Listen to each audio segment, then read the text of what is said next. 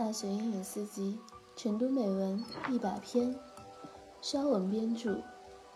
一场邂逅，时代与经典的完美结合；一次提高，美式发音与地道文法的双重突破；一次旅行，挣脱应试的藩篱，让阅读成为一次快乐的旅行。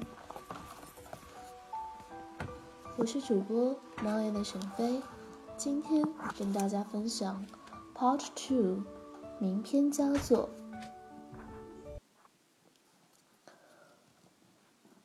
二十三，Why I want a wife。I want a wife who will take care of my psycho needs.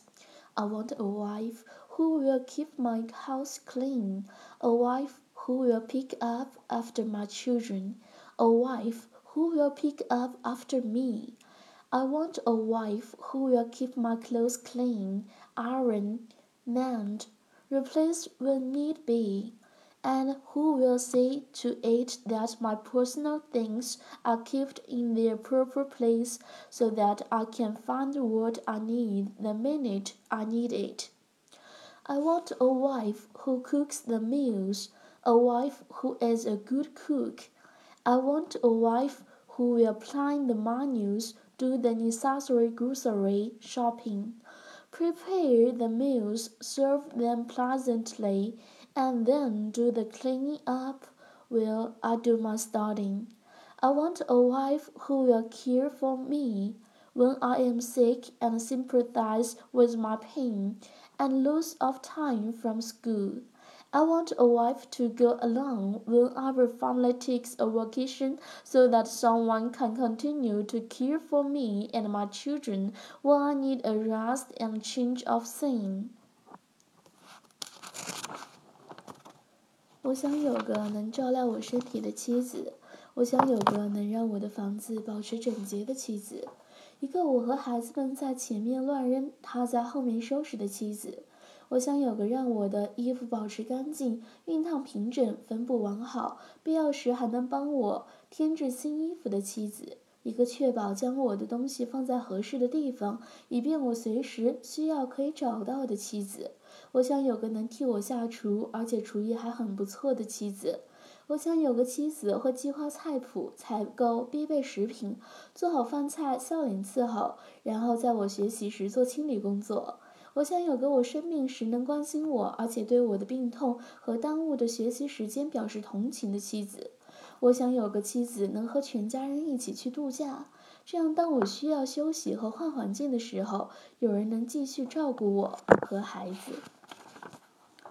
I want a wife who will not bother me with rambling complaints about a wife duties, but I want a wife who will listen to me when I feel the need to explain a rather difficult point I have come across in my course of studies. 我想要个妻子，她不会喋喋不休地向我抱怨做妻子的义务。可当我需要解释在我学习过程中遇到的难点时，她能聆听我的诉说。I want a wife who will take care of the details of my social life. When my wife and I are invited out by my friends, I want a wife who will take care of the babysitting arrangements when I meet people at school that I like and want to entertain. I want a wife who will have the house cleaned, will prepare a special meal, serve it to me and my friends, and not interrupt when I talk about things that interest me and my friends. I want a wife who will have arranged that the children are fed and ready for bed before my guests arrive. 我想有个妻子，她能照顾我社交生活的细节。当我和妻子应朋友的邀请外出时，她能对一切做出保姆般的安排。 我想有个妻子，当我在学校遇到喜欢的人时，想要招待别人时，她能把房子打扫得干干净净，会准备一顿特别的美味佳肴来款待我和我的朋友们。当我们谈到彼此感兴趣的事情时，她不会打断我们。我想有个妻子，为了不让孩子打搅我们，能在客人们到来之前已安排妥当，让孩子们吃过饭准备睡觉了。When I am through with school and have a job, I want my wife to quit working and remain at home, so that my wife can more fully and completely take care of a wife's duties. 我想有个妻子，当我完成学业、找到一份工作后，她能辞掉工作，待在家里，以便能够更加全心全意地履行做妻子的义务。My God, who wouldn't want a life？ 我的天哪，谁想不想拥有一个妻子呢？